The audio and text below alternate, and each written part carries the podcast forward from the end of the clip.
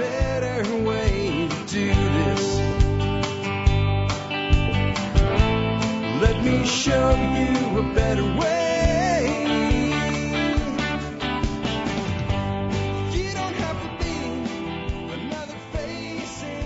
Well, good morning, everyone. Good Friday morning. Welcome to this week's uh, episode of Outback with Jack. And uh, for those listening to the audio stream, we are live streaming on YouTube this morning. Today's stream began at 8:10 a.m. And if you're like, man, I'd, I'd kind of like to catch one of these early morning streams with Jack, and I'm I, I just always miss it, or I, I come in late and I want to make sure that I can uh, can get on these streams. It's real simple. Like number one, I would say follow uh, the TSP alerts channel on Telegram. You can also get in the group where there's a lot of conversation. But if you only want stuff from me, there's an alerts channel. It's like getting text messages from me that you can turn off anytime you want. Uh, email's really good when I'm good. Yesterday I had a lot going on. I had a friend coming over to check on some AV stuff that has to do with something I'm going to tell you about today.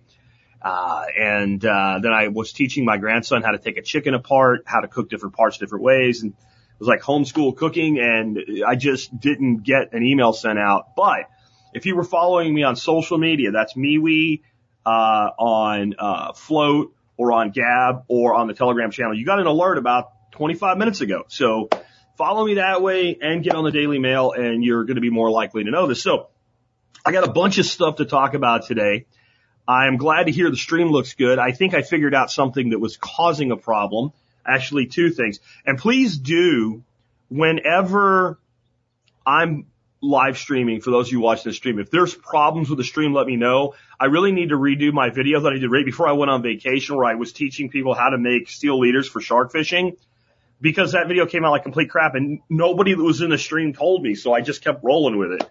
Um, for those that may do your own live streaming someday and you might wonder one of the technical issues you could run into, and I'm not sure on this, but I think it's what's happened. I'm pretty low tech. I have a, a, a pretty decent, uh, Logi, uh, webcam, uh, mounted on a tripod when I'm doing this. And I have that camera plugged in to a USB port on a MacBook. And on the other side of the MacBook is where the power adapter is plugged in. And there's also a USB port there. And I have a feeling if you put the webcam USB plugged in right where the power adapter goes in, that maybe that occasionally is what causes some, like, stuff like that to go on. Anyway, let's dig on into this. Again, if you're on the audio only podcast, there's a video version of this one that you can look up on my YouTube channel. And everybody's always like, well, why don't you talk about Odysee more? It, it's all goes to Odysee. It's just if I stream to Odysee, then after the stream, it goes away and YouTube gets imported about four to six hours later, depending on how long the video is and how long the processing takes on the YouTube side. So we're on Odysee too. All right. So I want to start out with something that I found just to be kind of, um, an interesting thing. And today the, the, I hear that the Flote stream is not loading. And even though I've started live streaming to Facebook, it looks like nobody's on there. So I think I know what that problem is, whatever. Uh, by having multiple streams, we make sure that if you want to see it, you can. Anyway, so I want to start out with a couple cryptocurrency topics. One's just an interesting observation. It's more an observation about government than crypto. So someone, I don't remember who, in our MeWe cryptocurrency group, and if you want to know more about cryptocurrency, hook up with people that really know what they're doing, that will help you, stay in touch with the news on it, get on our practical cryptocurrency discussion group on MeWe. Uh, it's not hard to find if you, if you look for practical cryptocurrency on MeWe, you'll find it. Join. It might take a little while before me or one of the other admins let you in. But they said, I posted a thing about El Salvador. And for those that have not paid attention, El Salvador not only made, uh, cryptocurrency, actually Bitcoin, their, uh, illegal tender currency in El Salvador. They, um, they've done a lot of other things as well. They're building a blockchain on Algorand for public records. They're fully embracing this. And as you might imagine, you know, I talked about this last week, but the, the, guy that runs the, the central bank of, of England, he's really concerned about the El Salvadoran people because this is such a bad thing. Like, cause that's what the central bankers do is they sit around worrying about people in Central America all the time and their quality of life. You know, they've been, they've been working really hard to help Central Americans forever. Yeah, sure they have. So anyway, um, because they're so concerned, basically they all ganged up and got the International Monetary Fund to tell Bukele down there, who's the president of El Salvador, um, hey, you know what? You can't get any more loans from us because we don't like what you're doing and you're screwed. We're going to squeeze your country. So Bukele's like, you know what I'm going to do? I'm going to build a volcano city. Like, I'm going to build a Bitcoin city on volcano power. And so I'm going to do this project and it's going to improve the economy of my country. So they go, screw it. Like, we're not going to give you any money. And he's like, well, what I'm going to do is I'm going to issue Bitcoin bonds. Like any sovereign nation can issue bonds, but then people are like, well, how pray tell will I get my money back or make a better return than the base interest rate? And Bukele's like, well, back the bonds with Bitcoin.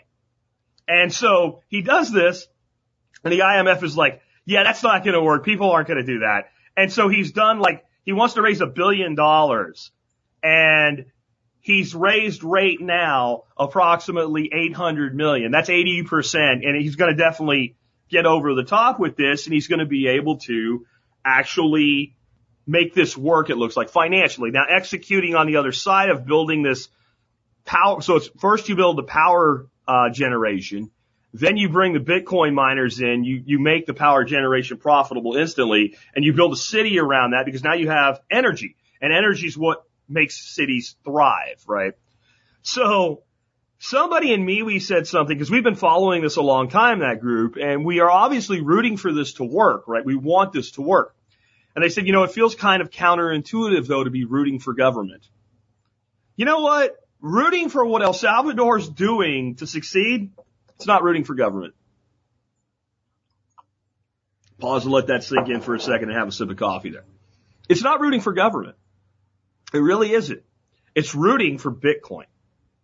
And it's rooting for Bitcoin to be so strong that even government can't screw it up when they use it. And I want to tell you a story. Some of you will be familiar with this and some of you will actually go fact check me because this will sound ridiculous like this can't possibly be true. But it is back, it was either the late 80s or early 90s. There was a legalized, um, whorehouse. There's no nice way to put it, right? In, uh, near Vegas. I can't remember the name of it. It's like out, just outside of Las Vegas. It was like the only legalized one there was. And for some reason, the United States government took over it for a while. Okay. So this was a place that sold sex, literal sex and booze. And the government ran a whorehouse into bankruptcy. The government is so incompetent, it can't make a whorehouse run at a profit. And that's the federal government of the United States of America, the most powerful nation in the world, and that's what we are for now still anyway. And in the time that this went on, there was, there was no question who the most powerful, influential, and resource deep government in the world was. It wasn't even close to anybody else, right? And they ran a whorehouse into bankruptcy. So if a Central American nation led by one real guy that's just a warrior for Bitcoin can succeed with a population of six million people. And if you've ever been to El Salvador, there's some nice places and all, but man, we were far ahead of El Salvador technologically in, in 1985 than where they are today. And if they can succeed with that, is what that actually shows. Bunny Ranch, he says. I think that's right. Uh, in the in the comments there. So he says Chicken Ranch. I don't think it was the. I, I don't know if that would attract very high end clientele to an establishment like that. But uh, so if if Bukele could take Bitcoin, issue bonds against it, build projects for his people without taxing them, he's actually using voluntarism, isn't he? Like when governments issue bond and they put some sort of hard appreciating asset behind it, and then they pay off the bond not with future taxes, but with the appreciation in the asset itself, doesn't that reduce the tax burden on people? Doesn't that uh, people go, you know what? I like this thing. I'm willing to put my money in on this. Now, some purist is going to say, but didn't they buy their Bitcoin with tax dollars in the first place? Governments spend tax dollars on all kinds of shit. I'd rather them invest it in something that has good long-term value and growth than, you know, like the $9 million our government spent to build a tunnel under a road in Florida for turtles. You can fact check that shit too. It was during the 2008 like super bailout or whatever. They, they have allocated money to build a turtle tunnel in Florida. Turtles don't use tunnels, guys. They're still getting run over. Like, so we're not, like, this is how incompetent government is. And so if El Salvador, of all places, can succeed with a Bitcoin based strategy, what does that say for Bitcoin? It's not about woohoo government. No way, man. All right. So now one more crypto, uh, topic and we'll move on. I have a huge announcement coming as well. So, um, there's a lot of talk right now that the federal government, the SEC, et cetera, wants to push stable coins into the world of FDIC. And, and what, what they mean by that is right now, if it's, I don't care if it's Tether, it's True USD, et cetera, these are all 100% entrepreneurial concerns. And basically a corporation raises a bunch of money, figures off what the skim rate is, what can we, what can we make by doing this? And they create essentially a blockchain. This is how you got to think of a stable coin. It's a blockchain based dollar ETF. There's enough dollars over here to cover the dollars out if everybody throws in and then the whole thing goes gone, but it's supposed to like still be able, if it's totally liquidated, everybody gets their money back. That's how it's supposed to work. Does it? Probably not. Is it going to get 100% liquidated? Probably not. I would say this though. Since they're not FDIC, since they're not banks, since they don't have an open-ended lending faucet from the Fed to create incestuous, uh, you know, buying back of bonds, since they can't issue debt, they're probably a lot more legitimate than the Federal Reserve or any bank under the Federal Reserve system right now, right? Because so Tether can issue more tethers, but they're supposedly anyway bringing money in behind it. Even if they were backing at a two to one ratio, that's five times better than what the banks claim to do on a 10 to 1 ratio. So you got that. But if they become FDIC insured, well then why can't they be a bank? Why can't they issue mortgages? Why can't they print money? Why don't they have an open, and the answer is they would. They would. Hmm, that's interesting. At the same time, the federal government is really working hard to bring in a CBDC, central bank digital currency. Uh, this is basically the digital dollar, the true digital dollar issued by the Federal Reserve. Quit thinking it's by the federal government because it's not. Federal Reserve, the central bank of the United States, which is a private entity with some public oversight. Now, if you did that and you did those two things at the same time, you'd basically pull all the stable coin under the umbrella of central banking because even the independent bank or independent stable coin would be inside the house and be able to play with the house's money and issue debt and do all those other things. But you would also do another thing. You would create a sentiment globally that if I have a federal blockchain dollar, a US dollar from the federal bank, or if I had a tether, if let's say tether or USDC or true USD or one of those things goes inside that umbrella, either way, I'm holding a legitimate US dollar. This has a ramification and a reason they might want to do it that I don't think anybody's ever said before. I'm sure other people maybe have thought it, but I, I've never heard anybody say this. But Michael Saylor almost got there last week with his interview with Peter McCormack on what Bitcoin did. Because here's what he said. He just didn't go to the next step. He said that he predicted that once we had a central bank digital currency, and I think he gets the whole connection to the stable coins going into the, the tent with FDIC. And there's a, di- true digital dollar, a lightweight dollar that can go all around the world in seconds at almost no fee on, on, on lightning fast rails, right? Once you have that and you have the dollar as currency and Bitcoin is money, not necessarily our government seeing that way, but that's what you end up with by a de facto state. That something like 90% of the existing currencies around the world would go away. They would collapse. Like Turkish lira right now everybody's talking about, but he's talking like hundreds and a hundred plus examples of the Turkish lira. He's like, you know, maybe six remain. Maybe like the, the Chinese currency, the euro, the, the Great British pound, the US dollar, I don't know, Canadian dollar. Like he's you know, and I think it's more like a dozen if this happens, and it might. Um, cause there is an advantage to a nation by having its own sovereign currency. Okay. And James Richter saying, put the bankers out of business. That's not where this leads, sadly. And I don't think that we're going to put the bankers out of business. We might drastically change what they have to do to stay in business. That's a move in the right direction. So when he said that, everybody's like, well, that's stupid. That's overstate, even for Michael Saylor. Like, I don't care about the source there. That's like, you're not going to have like a hundred global currencies rapidly collapse like this, but you might. And anybody who's traveled outside of the United States to places outside of like, let's say Europe and Canada under, should understand this right here in your guts immediately. Anybody that's out there that's on the live stream right now that can comment, let me know if you've ever been to a country and you walk into a place and they and you've got local currency, uh, Honduran lempira, uh, bolivar, peso, whatever, and the shopkeeper or the restaurant owner or whatever is like, "Do you have dollars? Do you have dollars?" I know when I was in, this is all the way back in the 90s, early 90s. I was in Honduras, and a lempira was like eight lempira to one dollar, and you could go into a place, and if something was like 12 lempira, right, which was two lempira more than a dollar, they would sell it for one dollar. They would take a 20% haircut just to get their hands on a single U.S. dollar. Dominican Republic, somebody says, exactly. Oh, Canada. I didn't know that Canadians wanted U.S. money. That's interesting. Mexico and Honduras, dollars are preferred. Absolutely, right? So I, people coming in now saying this. Okay. Now, I want you to think about it this way. You're a citizen in Bolivia or Venezuela or Argentina or somewhere in Africa or somewhere in Southeast Asia, like with an unstable currency and you want dollars.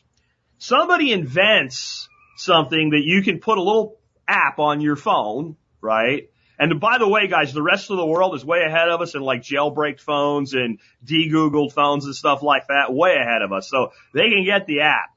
You can get that app and then you can start transacting in US dollars that are legitimate US dollars and they can't do what's been done in other countries. Like Mike Saylor was talking about how he had a business located in Argentina, so they put like $10 million in an Argentinian bank so they could do business down there. And it was right when the crisis happened. And so one day the government of Argentina locked the bank accounts. They didn't seize the money. They locked it. You can't take your money out. You, you, you can't do it. It's locked up because we have an emergency. I vote for the emergency powers, right? Okay. So the emergency powers came. The next day, they took all the money in their bank and revalued it to the Argentine currency. And when they, by the time they opened it back up, it had lost 90% of its value. So his $10 million became like a million dollars of Argentine pesos in a week. He couldn't escape that. So you live in a place where either you can't get a bank account or if you get a bank account, that can happen. Or they'll say right out of the gate, you can't hold dollars in our bank. But then the U.S. central bank issues this CBDC, the central bank digital currency. I'm not saying this is a good thing. I'm just saying this is what's going to happen. And then they bring Tether, True USD, USDC, all of these companies that are running these stable coins. They bring, either they get rid of them, they push them out and say either you play ball or you go away, and they bring them into the FDIC 10. And now I can just, as, as a citizen in Ghana, right, put an app on my phone and start transacting in dollars. What do you think I'm going to do? Right? What do you, what do you think I'm going to do? I'm going to start transacting in US dollars. So once that happens, how long does it take before there's a billion more people, one eighth of the world using dollars than there is now? And what is the effect on these currencies that are already shaky?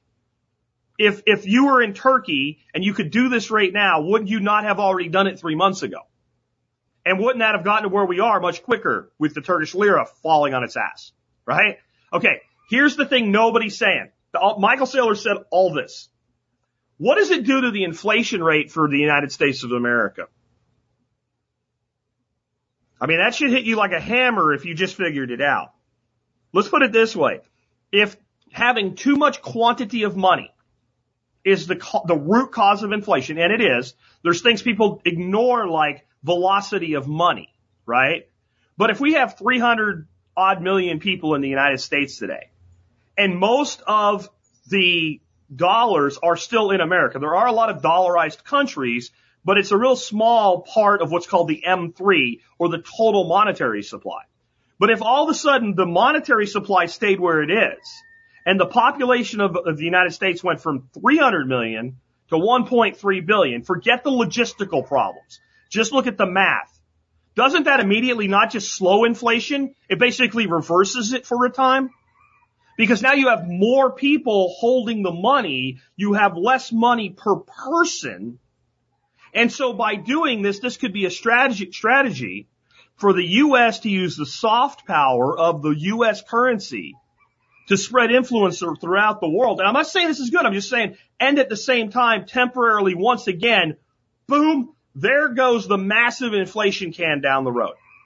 And I think that's the strategy that's going on here. I'm not saying it's going to work.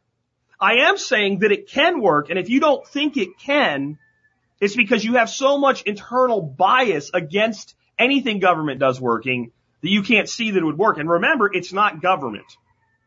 It's not government. It's a gov- governance body, but it's, it, this is private industry that so many libertarians seem to worship beyond all things, right? Uh, of course, it's the incestuous nature that a, a, true libertarian says, well, yeah, they're, they're private, but they're also using the force of the state. It's, it's fascism. And they would be right. But this is a private entity doing this with, you know, massive amounts of control. So I think that's the game. And, uh, Jesse says the U.S. just exports inflation to other countries. And we do that right now. This is why Bukele brought Bitcoin to El Salvador. And people don't understand that, right? So we're already doing that. El Salvador is a dollarized country, meaning they don't, there is no El Salvador peso, right? And because of that, when, when we decide we're going to print $3 trillion because Democrats want stuff, right? Then El Salvador gets the inflation, but they don't get any of the benefit on the other side of it. All they get is the inflation.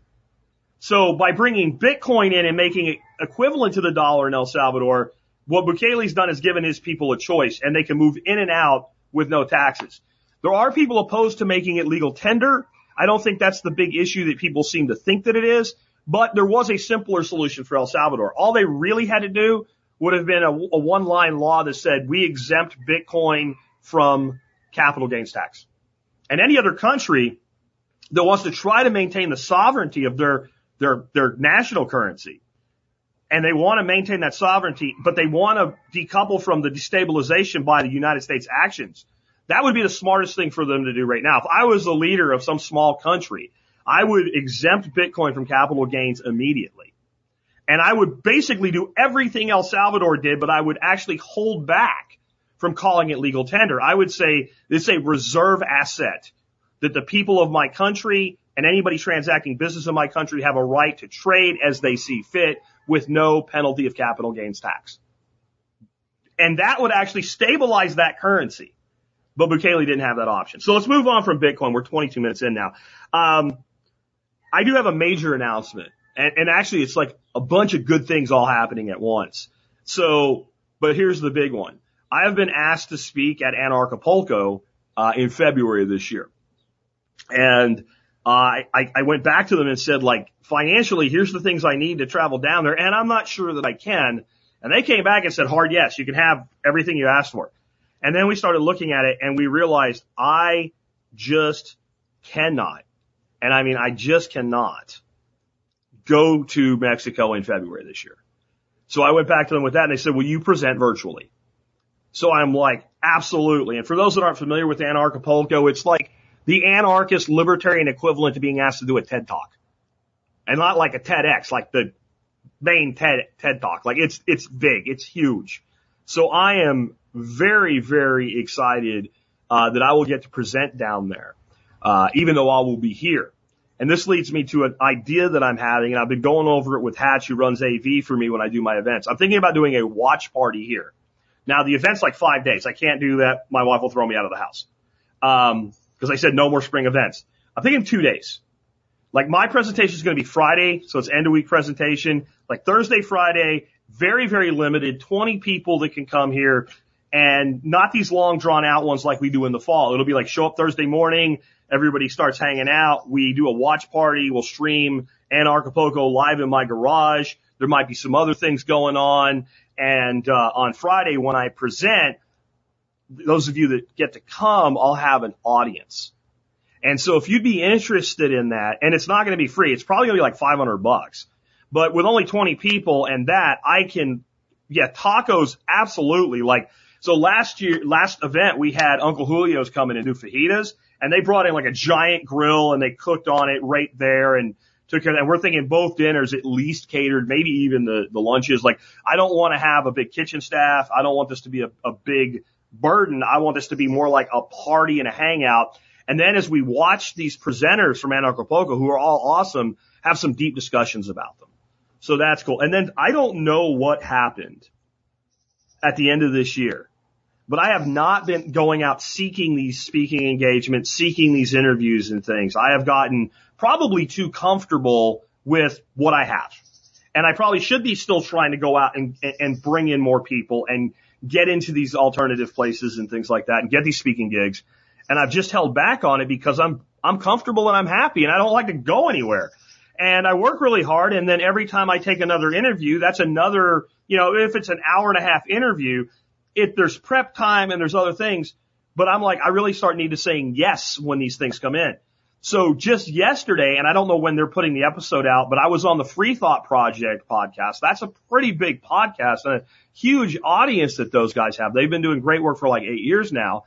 And then Saturday, uh, which is tomorrow, I have like a three hour, um, interview, more like a discussion, uh, with Foster Gamble. And Foster Gamble, if you're not familiar with him, you know, it sounds like a, I don't know, a, a, a soap product or something. Foster Gamble's an amazing man. He's been around a very, very long time. And he's the guy behind the movies Thrive and Thrive 2. He has a huge audience. Now, what I'm doing with him is behind his paywall. That's not my decision. It's his. So he has kind of a members only thing where we bring, he brings in speakers like myself to discuss problems and solutions. And, uh, I just did a, uh, a, a pre-show with him, like getting everything set up technically and discussing that. And this is going to be freaking awesome. So like all that happened, Anarchapulco, Free Thought Project podcast, uh, Foster Gamble's thing in like two weeks of each other. So I don't know what kind of broke the dam loose on this, but uh, it's been a good end of year, and I'm going to start saying yes to more stuff like this. But again, if you would be interested in coming Thursday and Friday, and it is the week of Valentine's Day, but it's like the it's like the Thursday and Friday, and Valentine's Day is like a Monday. If you'd be interested in coming here, you'd be okay with the cost and understanding what we're doing. Uh, let me know by email, TSPC in the subject line. I'm just kind of feeling it out right now. It's not, I'm not guaranteeing a seat. I'm just like, is there enough interest to come here in freaking February to do this? All right. Next up, um, Twitter has suspended the Ghislaine Maxwell at Trial Tracker account. That, that's the big news that's out there recently that, um, this, this account on Twitter was basically using the audio transcripts. There's a number you can call even though they don't have, um, cameras in the courtroom for this. And basically you can sit there on the phone all day and listen to the trial. And they apparently were doing this and putting out relevant information about the trial. They weren't really infusing it with a lot of an opinion. They were like, this is what happened. This is what happened. Somebody said this. Somebody said this. This guy was on the flight logs, etc. Twitter shut it down and everybody lost their minds about it. And it's part of the conspiracy and all. And all I think is when will people learn? When will, people learn? I would never at this point do something you know is going to attract that many eyeballs and put it on Twitter or Facebook. If it's there too, fine. But I would be every day, if you're using Twitter or Facebook and you're starting to make inroads into any of this stuff, you need to be every day telling your followers, you really should be over here, wherever here is. And I, I just don't think people are learning that. Um, on the same note, since we're talking about trials, how about the Jussie Smollett verdict? Jussie's going to jail! No, he's not and, and this is one of these examples where we see that the uh, the right is just as stupid as the left. The mainstream right is just as stupid as the left. The only reason the right doesn't look stupid is because the left is so stupid and so blatant in their stupidity and the right's more subtle in its stupidity. Here's the thing about the Smollett verdict. Okay, yeah, he's guilty on four of five or six counts or whatever. He could go to jail for 15 years. Never gonna happen. Never gonna happen. Pre-sentencing is going to start on January 27th. If I reported a fake hate crime to the government, I would have already been to prison and been out. He's going to go home to his mansion for the next two months and do nothing except get ready to go in and plead his bullshit at pre-sentencing. Pre is before, by the way. We don't even know when they're going to sentence him. He's going to get probation. The judge pushed it way out. That way there's other things for you to be distracted and angry by. But here's the thing I want to ask you. Let's say that that shit didn't happen. Let's say they had sentencing this week like they would do if it was me or you or anybody else as normal people. And they sent him to, they ain't gonna send him to prison on a first offense for a nonviolent crime for any significant length of time. Even if they gave him a year, this is a state crime. This is not a federal crime. Maximum 30 to 60 days. And you go, at least the son of a bitch went to jail. Okay, great. How's your life better? How's your life better? What this is, it looks like right now, like when Boston broke the curse and finally won the World Series after like a hundred years, and the guys in Boston were like pulling their own street sign down to, to celebrate because their, their sports ball team won. At least something actually happened that was good for Boston other than the Bostonians destroying their own town again to celebrate, right? Um, yeah, like at least there was some good. Like I know that when a sports team wins, it doesn't seem like that big a deal, but if you live in the city and they bring a, a world championship to the city, it does have an economic impact of some level. Like the Smollett case literally doesn't change your life. It's boring and you shouldn't even pay attention to it. It doesn't matter. It's another example of how you don't matter to the government. Um, now I want to talk real quick about what Elon Musk said this week, and a lot of people were like, "Oh, wow, he said it." So Elon Musk said this, the government is simply the biggest corporation with a monopoly on violence. And everybody was talking about that. And this is why I put the Smollett verdict right in front of it. Everybody left off the final phrase. End where you have no recourse. And you don't. You don't. You think you do. Somebody said to me on Flote, but Jack, we could have a convention of the states. I'm like, you know, I've been hearing about that. I've been hearing that since I was an adult and I'm 50. Let's go do it then. Or don't tell me that it's an option when you can't even get it done. And, and I don't even know that it would do anything. I, I would be for it. But what I wanted to say real quick on this is two things. One, you should go listen to the entire piece of that discussion from Musk because he's leaking that we might have some really bad shit coming. Now, I'm not a huge super Elon fanboy or anything like that, but I do think when you have the richest man in the world telling you some bad shit might be on the way, you might want to pay attention. But what I really want to do, since Elon's the richest some bitch on the planet, right, got more money than God, right, and he, he, he gets credit and he can just put out a thing and everybody's like, oh, it's Elon. Elon, uh, posted a picture of her dog. Let's all go, his dog, let's all go by Shib, right? I want to give credit to the person that I first heard the term freaking monopoly on violence from, Peter Quinones. If you want to know about monopoly on violence, go get Peter's documentary called The Monopoly on Violence. And it seems a bit coincidental that they both do the same term to me. I'm just saying. Next up, I have started a new micro blogging series called Contemplations of a Redneck Duck Farmer. If you want to read them, and they're, you know, like two minute reads at the most, uh, you can find them on MeWe, Flote, and Gab. And I'll tell you what my first one was about, the basics of it. And this is, this is all stuff that's deep spiritual and scientific things, uh, on physics and quantum effects and things like that, and delving into the world of something called noetic science.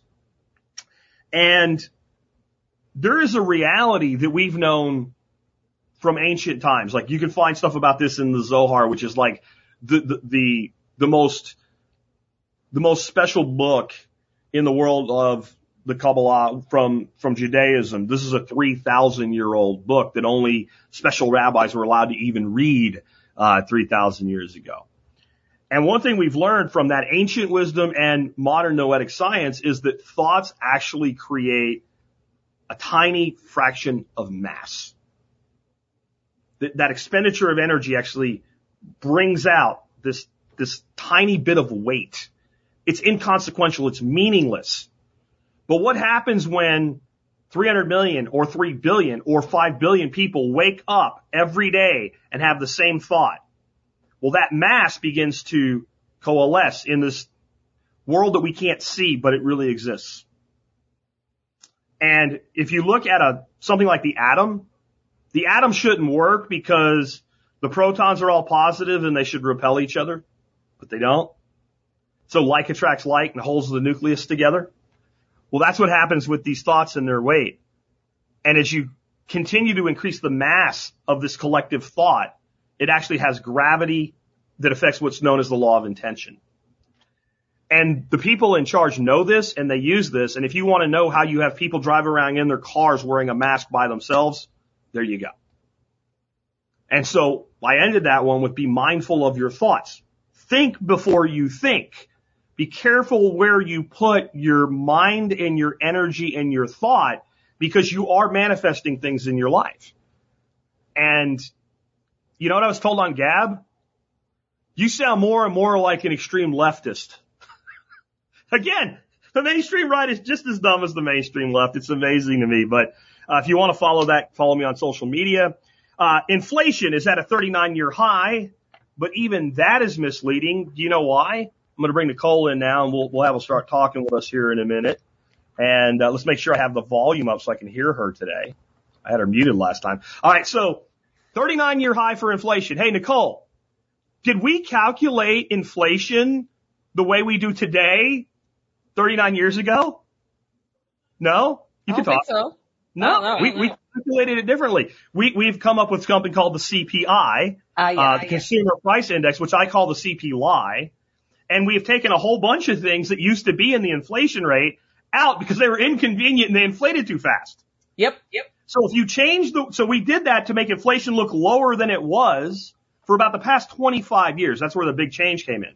And if you've done that, and we've continued to do it, you know, we can't have gas in the inflation rate. It's just something people use every day, but it's too volatile to put it in the inflation rate. We can't have housing in the inflation rate. It's just something everybody needs, but that's got to go. Let's substitute steak with ground beef.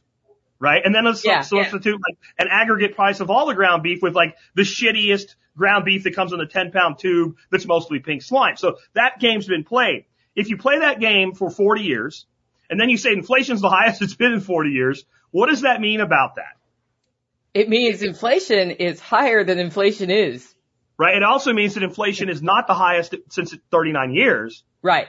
It's much further back before you would rectify those two ends to where you'd really know how long has it been since we've had this bout of inflation. And the answer is I haven't done the math, but I know that. I know we're being lied to, right? And since we're Yeah. being lied to, I don't, I don't really like know how to put this other than as bad as that sounds, it's worse. Yeah. And then my question would be, you have all these talking heads that come on, all these, you know, financial channels. I haven't heard anybody say that. No, but I haven't heard think any economists. people who want to dig into this need to dig into the monetary policy guys at Cato, at the Cato Institute. That is, they start, cause they dig into when changes have happened, when we haven't bailed out and we've just reset our baseline to avoid economic crash and how that just pushes it down the road. There's a lot you can learn there. I mean, there's some dense writing there, but it's a great thing to dig into. Cool. If, if you're trying to learn how to explain this to people, I think if you go like full on nerd on this and then come back, you can start saying, okay, now I'll, I'll come up with some, some comparisons I can use that actually make sense to a real person, uh, and, and it gets you a little further down the line. I I mean, if you care about talking about it. Yeah, yeah. I just kind of want to point out for people today that when they make that big, you know, headline, it's not actually true. It's far, and it's worse. It's worse. Right? I think you could get back into stagflation of the 70s and we're at least as bad as there and we're probably worse. We're probably at like, we're probably at like World War II inflation levels, but those were eaten up by the absence of our men overseas in the war effort and all. Um, but it's probably more like 70 years since we had inflation this bad. The other thing I wanted to let everybody know, and I think you'll be excited about this, Nicole, Kingsley Edwards is coming to TSP next week. Uh, for those that don't know, Kingsley Edwards is the founder of Flote, and I don't know if Aaron, his wife, will be with him, but she was invited as well. And uh, so, if anybody wants to know what's going on with Flote, tune in Wednesday. We will be live streaming, I think, at noon, as noon central. And send me your questions for Kingsley because I know you got them. Like the new NFTs, what's that all about, and stuff like that. I'm going to ask a lot of them, but throw them my way. And on that note, um, now is the time where you can start live stream folks. We got like 142 people. Wow. Um, can start dropping your questions in for Nicole or myself or talking points for Nicole or myself. And if anybody's out there that's uh, expert council member or something like that that wants to join us, let me know and I'll drop a invite link in the chat for you guys so you can come on, or if anybody really wants to and got something to talk about. But otherwise, we'll just take your your tech comments on that. And I wanted to hit a few things that people said before you got here, Nicole.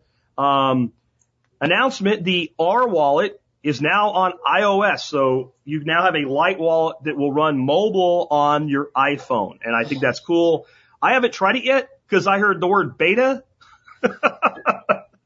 I don't. I don't. put one R on it, I, Jack. that's what I was thinking. I'm probably going to install it this weekend if I get time, um, and and send myself like a hundred R or something and use it for you know just doing some s- small transactions. And that's what you should be doing with a wallet like that anyway. But uh, when I hear beta, I'm like, well, you go first. Um, so uh, IO Farm Boy is asking about buying Bitcoin. He says, wait for a Bitcoin ETF or consider self-directed IRA and holding some Bitcoin now. I don't know, man. Depends on how much money you have. Like if all your money, I, this is the thing about the ETF guys. One, it's going to make us all rich if we're holding significant Bitcoin, so that's good. The other thing though is for a lot of people, the reason they're waiting for it is they're in some form of IRA that doesn't allow them to self-custody Bitcoin. And they have a bunch of money there because they were a good little ant and they listened to the financial guy that came to their job and they threw their 10% in every week or whatever. And then they left the job and then they rolled that into an IRA. And now that money's there, but the government will slap their hand if they buy Bitcoin with it. So they want to use money and they don't want to pull it out. Um, there are self-directed IRAs. I've looked into a few of them. I haven't found one I'm in love with yet, but if I find one, I'm going to tell you about it. Um, my concern is unless you have a lot of money, the fees seem kind of high for them to do the management because they don't make any money off the Bitcoin directly. And so the issue there is you can only put so much money into an IRA in a, a tax year. And I think it's about six grand. So you can't, like, if you were investing like a hundred thousand dollars, the fee is nothing. But if you're investing six thousand dollars or six hundred dollars, the fee really eats away at the savings.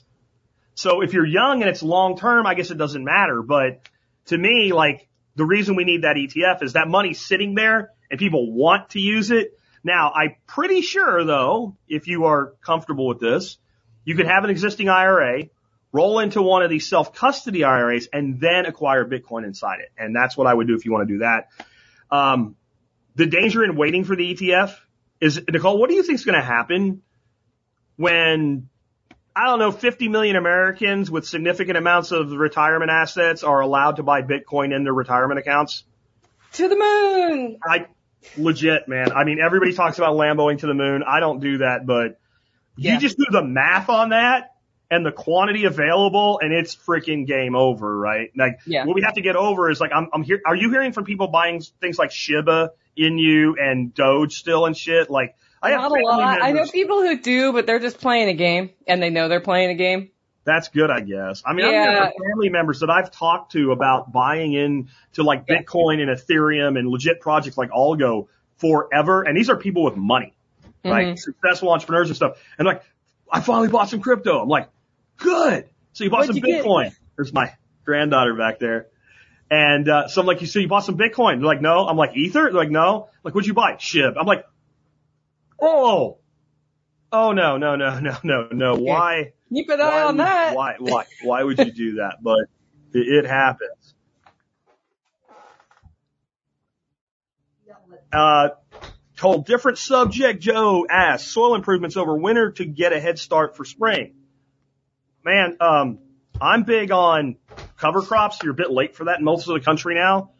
Mulch the crap out of it. Throw a tarp over it so weeds don't grow.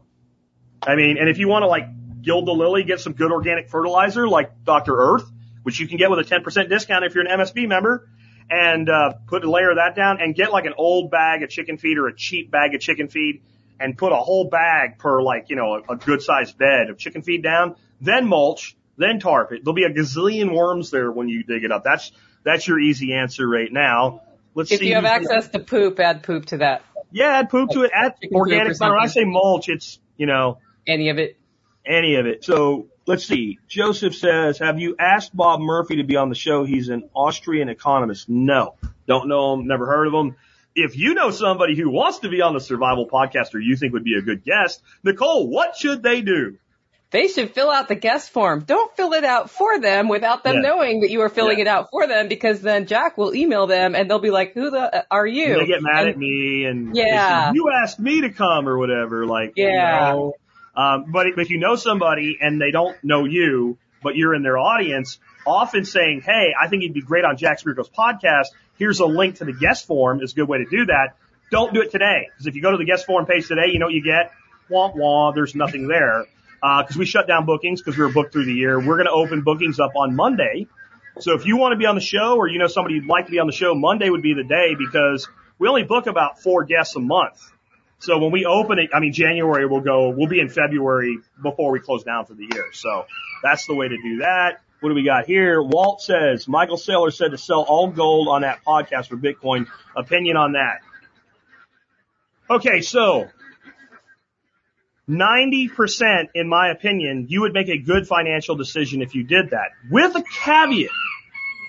What are going to be your tax consequences for doing that? You have to like, this is a strat, strategic thing you have to think about. Like, if you have like five grand in gold and you go to 20 different pawn shops and, and convert it to cash and buy your groceries for the next three months with it and you get around that consequence and then you take your money and you DCA into Bitcoin over the same period of time by offsetting it. And that might be a strategy you might do. I don't know. I mean, some people do things like that. I'm not saying you should. Then, you know, that would be something to think about, right? Like, but if you have like somebody that's a big time investor and they're sitting on a hundred thousand dollars worth of gold in, uh, like a GLD ETF or something and it's not tax deferred, there's, you know, if you bought in the last 10 years, go ahead and do it because you're not going to pay any tax because you know what gold did for 10 years gold? Absolutely fucking nothing. Yeah, that's true. It's flat. It's, it's, it's, if, if you bought gold 10 years ago, I think right now you're down like 0.3%. But if you go out and bought gold a little bit before that, if you bought gold in 2006, you're up about 4x right now and you're going to pay capital gains on that. So you might want to think about how you liquidate that. And I'm not going to do that myself. I don't have a ton of gold, but I have a significant holding in silver and that's plan C, right? That's plan C. So I, I, I'm not willing to let go of that. I think if you had no Bitcoin and you were all in on gold, you might really want to think about rebalancing heavily. Uh, self-custody IRA, what is what I meant? Sorry for my farm boy. Yeah. And there's some decent ones out there. I'm, I'm investigating. I, I don't, you know, if it's a $20 product from Amazon that you buy and if you hate it, you're going to return it and it, you're not going to be mad at me. And I, I kind of like it. I think it's okay. I'll recommend it. If, if it's how to handle your retirement assets, I'm not endorsing something even, you know, kind of passively endorsing something until I'm sure. Uh, how do you bind the NFT to the actual physical object? I don't exactly know. I, I've- done a lot of research into what NFTs can do. Nicole, I don't know if you know how to do this. There's like an OpenSea.io and apparently you can make an NFT almost instantly on it. Um, but I, what I don't get is let's say that I created this piece of digital art for those that are on the audio podcast. I'm trying here. I've got a, a rainbow farting unicorn on this mug a listener sent me years ago, right? Because I think I actually, I should have the NFT on the rainbow farting unicorn, man. That was my thing. I came up with that. And, um, so if that was a digital image and I NFT it, I think I could figure out in about a half an hour on OpenSea how to do that on the E ERC20 Ethereum blockchain. But what prevents me from going over to Algorand and NFTing it again and then going over here? Like, I don't understand how we keep the integrity in that world. I, this is like something I want to be so successful and I think it can be. But I also saw another really interesting scam recently. A guy pointing out like this is something I could do. He's like, I can make an. Let's say I have uh, a million dollars worth of Ethereum.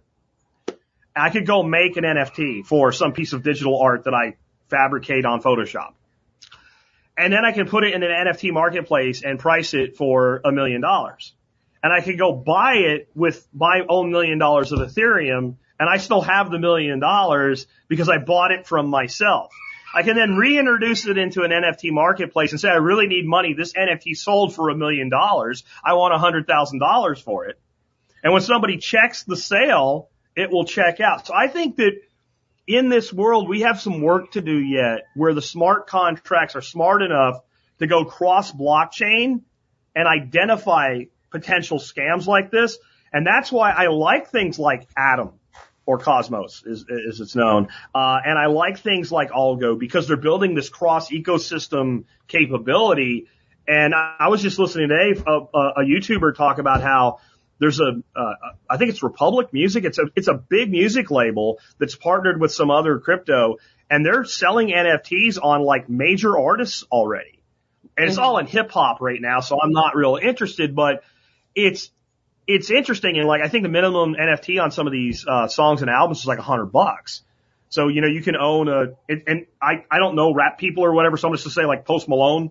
I don't really know who he is, but I heard his name. So I'm going to say an example. Somebody that big, maybe you can own a piece of his next song. I don't know how, how if it'll ever pay back on a hundred dollar NFT based on the criteria. But again, how do we prevent fraud? I don't know. Nicole, you got anything? I, I can speculate because I know in the NFT you're you're building code into the ledger, right? So there's Mhm. no reason you couldn't have code in the digital file if that's the thing, or the code is referring to a title that's physical and has some identifying thing, but I don't know. You do have somebody in your comments saying they know a lot about NFTs, so I bet we could get the answer from Wavehead. Wavehead. Do you, Wavehead said, ask me, I'm deep into NFTs, um, ask me anything over on the Discord channel. So on Okay, so go to Discord. Uh, Wavehead, you know, I've known you a long time, dude, and if you ever want to, you could fill out the form. Right? And then we could have you on for an interview about this. I think that would be really cool, or maybe we would even bring you into one of these if we plan for it. Uh, and you know, and the reason I'm not inviting him right now is because he hasn't asked and he said to come to Discord. So I'm assuming that's what he wants. L8 said we've never had any traditional retirement fund plans. I'm 35. He's 38. Should we even bother starting one? Sorry if that's too off topic. I debate on an IRA. Um, I personally would. I personally would. I think there's so much money protecting the, the tax deferred or tax free status of IRAs with lobbyists. And I always bet on the lobbyists because I don't bet on the government. Um, I don't think they'll go away.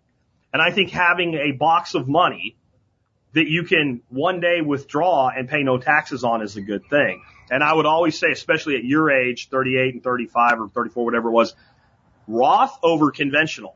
And Roth is, I put the money in and I pay tax on it this year and then I never ever pay tax when I withdraw it at retirement age and has an interesting option that some of you that might have, you know, money that's held up might want to exercise.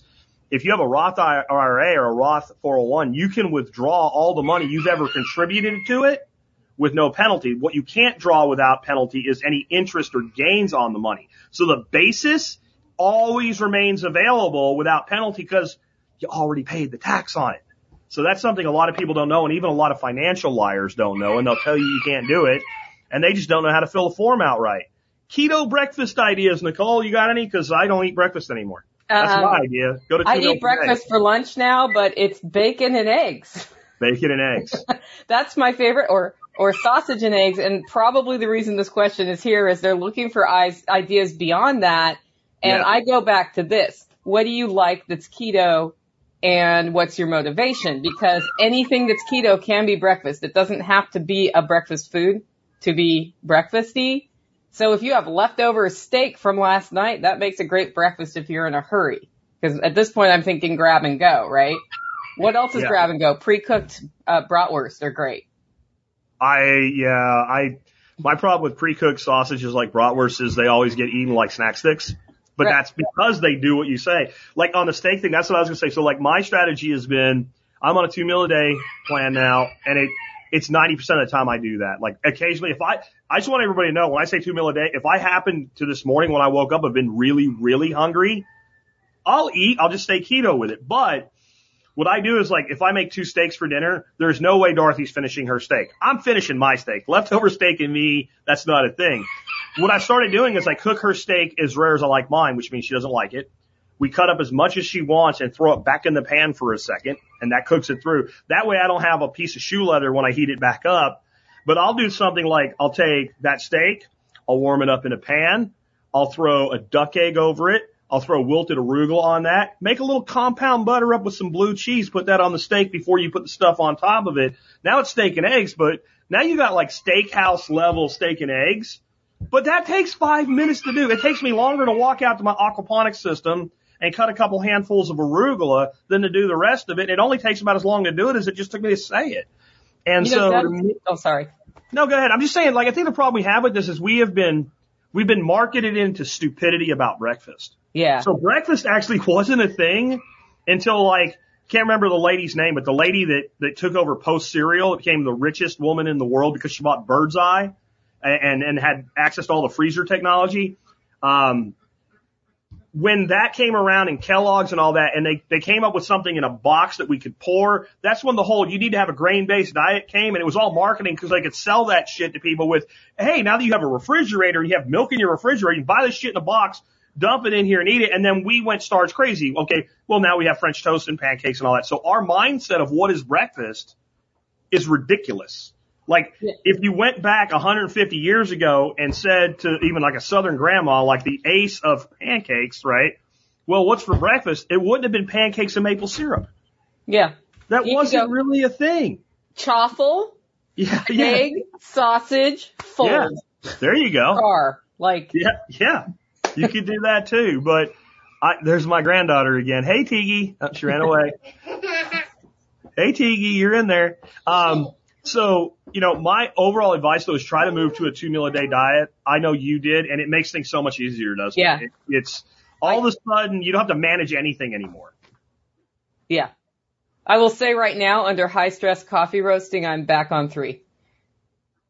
And I'm just keeping it keto. So, so it's yeah, you're going through your crazy ass yeah, time of the year, right? yeah. The Tombo says is a pH meter a must have for a little hydroponics lettuce and basil indoor grow system. Nicole, do you have a pH meter? No, she does not. She's nodding. She, she's forgetting. I have an EC meter though that like I did it without the EC meter by looking. If you watch the leaves and they start turning funny colors, you know you need Yeah. to add something. Yeah. But the EC meter I just do every Sunday once a week. Take take the reading, add nutrient, and I'm done. Okay. Yeah, that made But it I've- easier. And that thing's like 25 bucks. I, I bought a pH meter and then I messed it up and then I threw it away and I still don't have one. Yeah, I, I just decided if if, my, if your plants don't grow and you think that might be the problem, then you need one. But I think like indoor Kratky and all, yeah, man, I'm. Um, I believe your lifetime membership is a perfect opportunity for an NFT. Are you considering that from Wavehead? I am. Here's my issue with it from an integrity standpoint. I don't want to have to go back and retroactively turn all my existing lifetime memberships into NFTs. And I'm also thinking that if I did this, the ethical way to do it and beneficial to me as well as an entrepreneur, I should sell an NFT lifetime membership for more money than I sell a lifetime membership to. Then it gets complicated. Jack already done gave you 300 bucks for a lifetime membership. So do I discount the NFTs to people that already have like, like it's just, I, I maybe sometimes I let integrity make me worry about things I shouldn't worry about, but that, that's all kind of like, you get what I'm saying, Nicole? Like it's kind of muddy. Like if I had never done a lifetime membership, but all I'm really doing is I'm making a lifetime membership that's transferable at that point. And then like if I'm going to do that, then I should have an incentive for managing all that shit. So like it should be the case that like if you sell it, like I don't know, 5% comes back to me in a royalty. That's how everybody else is doing this. If you sell your NFT for these ongoing things like music or, or, or literary work or art, money comes back to the creator. So I'm, I like the idea, but I don't want to look like a parasitic asshole taking Well- from my audience because I've worked my whole life to never take from people. So thought experiment, lifetime NFT membership, 600 bucks. Yeah. Email goes out to lifetime members and says your upgrade is $300 if you want it. Take care of those. And if there's Yeah. a subscription fee, then they can upgrade and then you release it to the, to the masses. That's, that sounds fair. That Yeah. sounds fair. If anybody thinks that's not, let me know before I probably go ahead and do it now. Cause that's kind of where I was at with it. Um, Jacob says, how do you bind the NFT to an actual physical product? I don't know exactly how, but I don't think it's actually much different than a digital product And I would think what you would do is make a digital representation of the physical product and say this is like a title. Um, if you go and you go to sports collectibles, for instance, you might go into a shop and there's a picture of Nolan Ryan getting his, you know, his last strikeout at Texas Stadium or something, and it's signed by Nolan Ryan. And then there's a certificate that confers authenticity and ownership of that thing. And they may even engrave like on the back of it or something like the certificate number. And that would basically say if you're trying to sell that thing and you don't have the cert, you probably stole it. So you walk into, you know, Pawn Stars, right? They could actually determine that, right? Even though that show's fake as shit and say, Hey, we can't buy this from you. It's stolen. You don't have proof of ownership. So I think there'd be something like that. Um, I know the way they're doing it with liquid vineyards where people are buying grapevines. I don't know if you heard Yeah. me on that, Nicole, right? So people can buy, go to a vineyard and say, I want to buy, and through a marketplace and see tons of vineyards and say, I want to buy five grapevines at XYZ vineyards. But you don't own them, you own the rights to them for like minimum three years, maximum 30 years. And they actually go out and they put an RFID tag on the vine. And then whenever grapes are harvested from that vine, that batch is scanned with a little wand. That's been very common. That's been done all, back when I was in cabling, we would put those on wall plates and when you went in, you could scan that into our database and it would tell you who installed it, when it was installed, what the test results were, when it was, like that's easy to do. We have that technology, it's 30 years old. And so that digital representation in the RFID tag goes to the vine and it tracks the product through the process. Um, again, I think you're back to a place where you have to have some integrity on the on the on the creator side. In this case, creator of a wine, but they're pre-selling the wine, so the last thing they really want to do is rip off their customers, right? And they want their Yeah. NFTs to be valuable, so more people will come in and buy more of them. So that's the market correction, but that's how they do it. How I would do it if I wanted to go like, this is Jack Spirko's ninth iPhone and I'm ready to upgrade it and it's a piece of shit now, but you can legitimately say it was mine. I will sell it to you with an NFT. I don't, I don't really know how that would happen right now, except it probably does have a serial number It does. right? And it, so then you could NFT it. So if it had some identifying characteristic, but how would like a guy was talking in our cryptocurrency group, Nicole, and he makes furniture like really awesome homemade furniture, like cut down a tree, strip the bark, make furniture. And he makes digital prints of the furniture as part of the design process. He was going to NFT those. And I was like, I would NFT the freaking furniture. furniture Yeah. with the digital print to the customer so that they have this, you know, thing linking them back to you. But how do I make it like this table goes to this NFT? I'm, I'm not sure. I think But you have maybe to engrave it. Like there's got to be an identifying marker on it somewhere. Yeah. And I guess if you destroy the identifying marker at the same time, you would be destroying the value. Mhm. right? So that's kind of its own police level there. We need a beginner's kindergarten level intro into crypto class. I try to do that from time to time, You and I do a think good job. it's it's a John balance. Bush has a whole like series you can take that starts at zero. Yeah, who's that? John Bush. Oh, John Bush. Liberty Yeah, yeah, yeah. Do his. Because my fear, if I go too basic, then all of my people that are like, I know what a Bitcoin is, tune out, you know, and I lose them for a whole episode. But maybe I do need to run like a a crypto beginner segment, like five minutes a show for a period of time or something. But Yeah, that's not a bad idea. there's so much data out there on this, you know, um, and there's so much good information. Like the the place I would start, honestly, even though I'm not a fan of the Dash currency, is Dash School.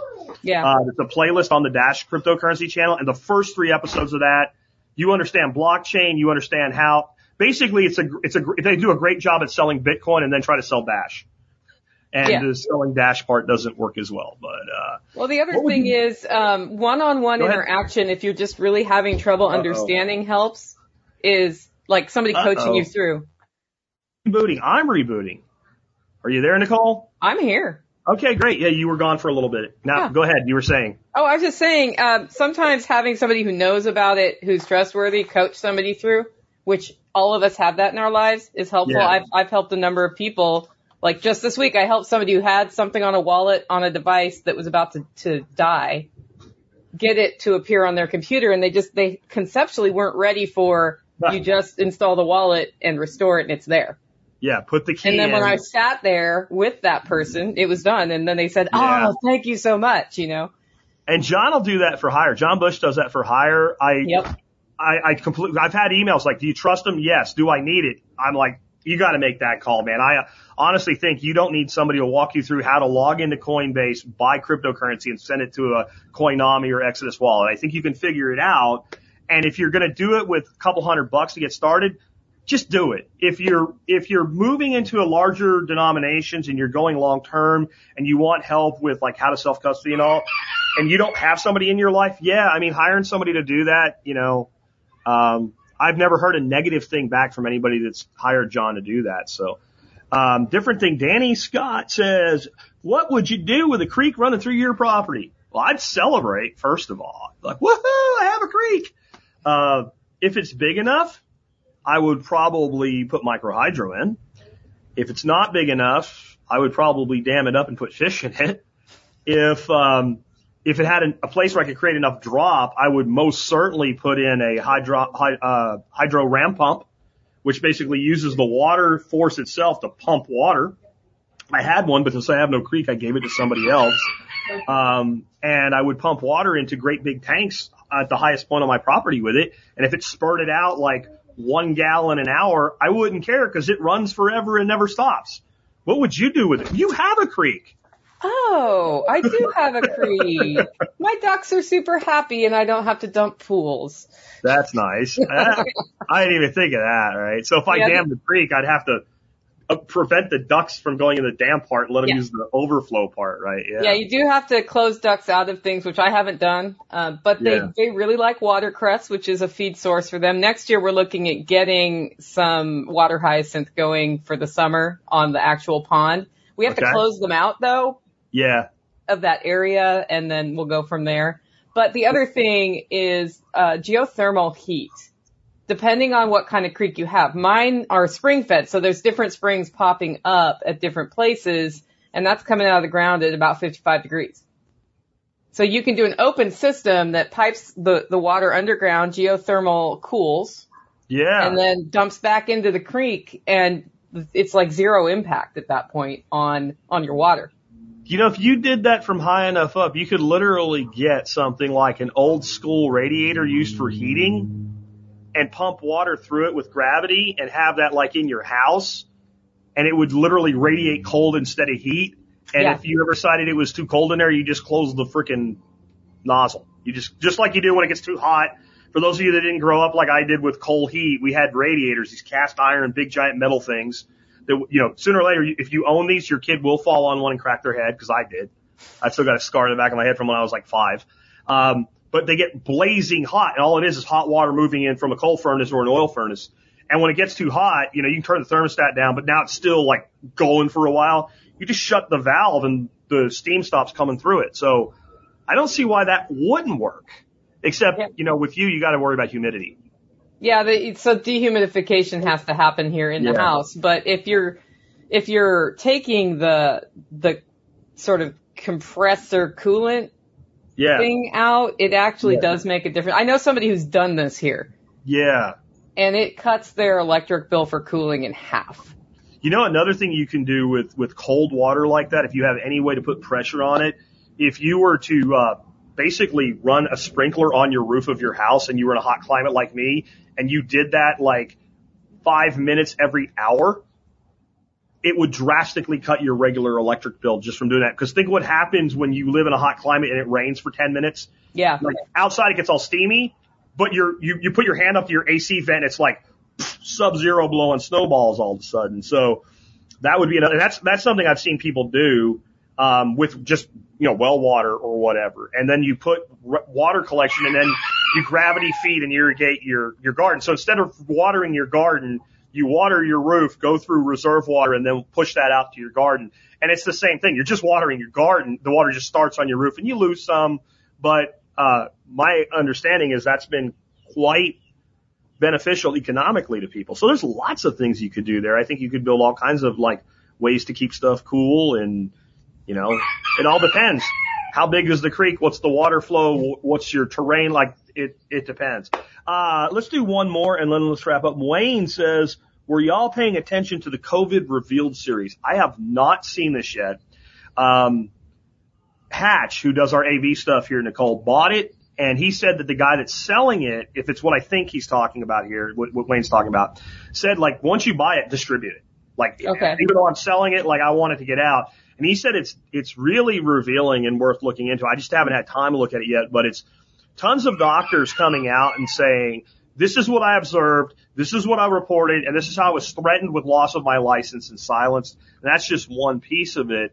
And this is scary shit, man. Really. I mean, if you look at the progression of this, have you seen what's going on in Austria? Yes. Holy cow. Like they didn't learn their lesson the first like- time? It's like, I don't know if people know this. That's where Hitler's from. His, Hitler was actually not a German. He was an Austrian. Yeah, he was. And He really didn't like communists.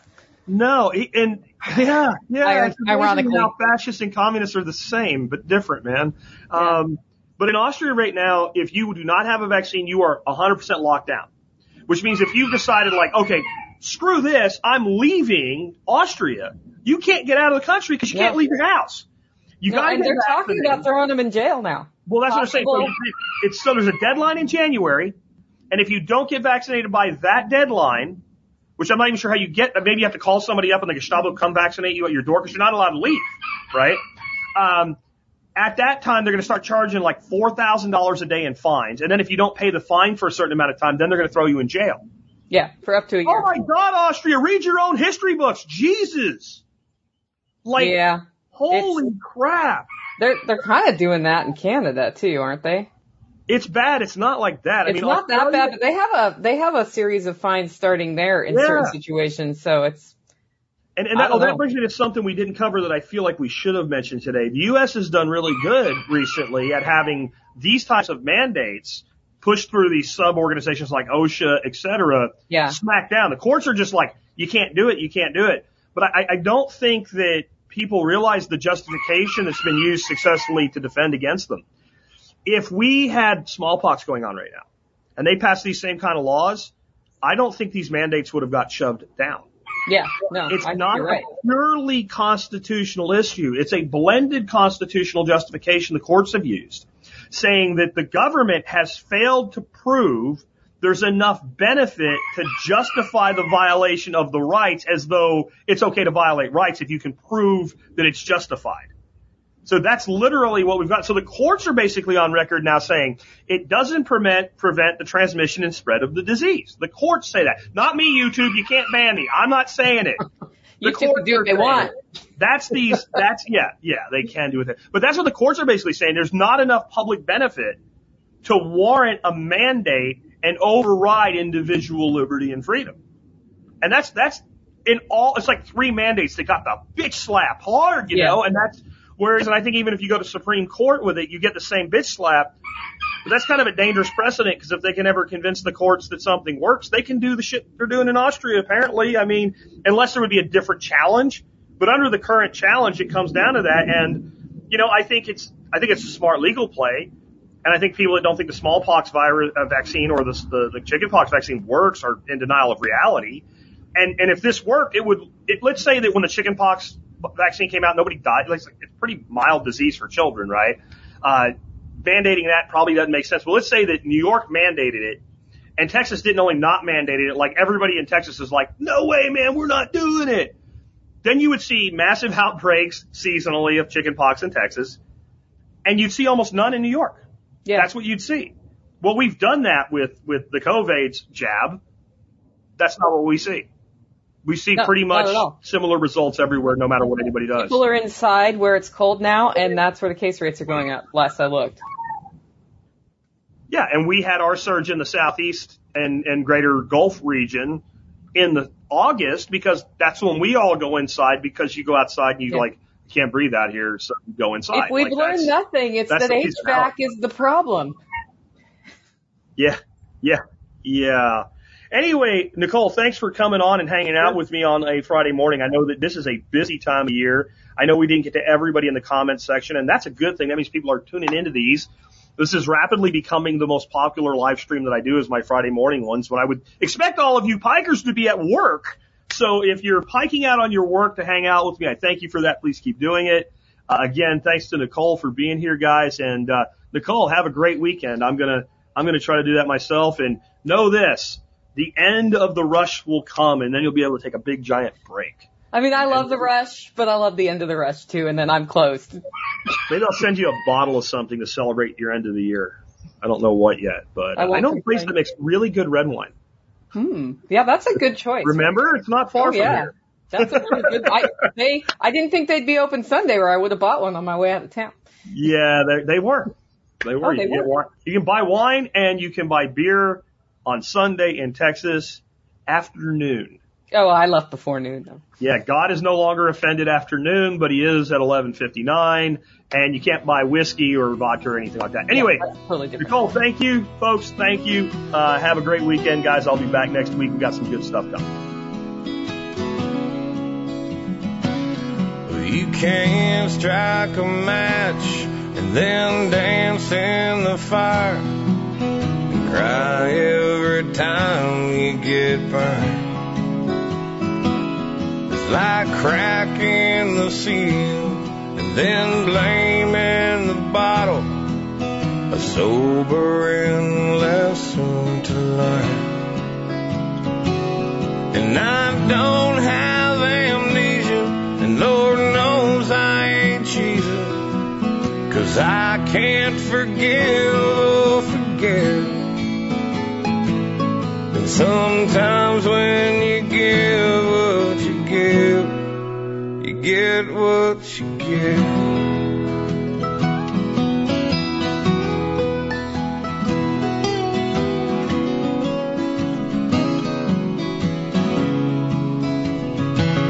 You can't keep telling lies and changing your story and expect the whole world to believe. Use the stars and the stripes to serve your own glory. Yeah, that flag ain't flying with me. Cause I don't have amnesia, and Lord knows I ain't Jesus. Cause I can't forgive or forget. And sometimes when you give get what you get.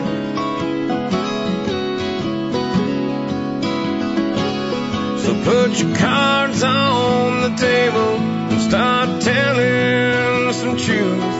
If you're gonna point fingers, well, I got two for you. When your watered down story it starts to taste like cheap whiskey, a man can get drunk on your lies. But my hangover's gone and my give a fuck's empty. It's gone just like yesterday's wine. Cause I don't have amnesia and Lord knows I ain't can't forgive or forget. Sometimes when you give what you give, you get what you get.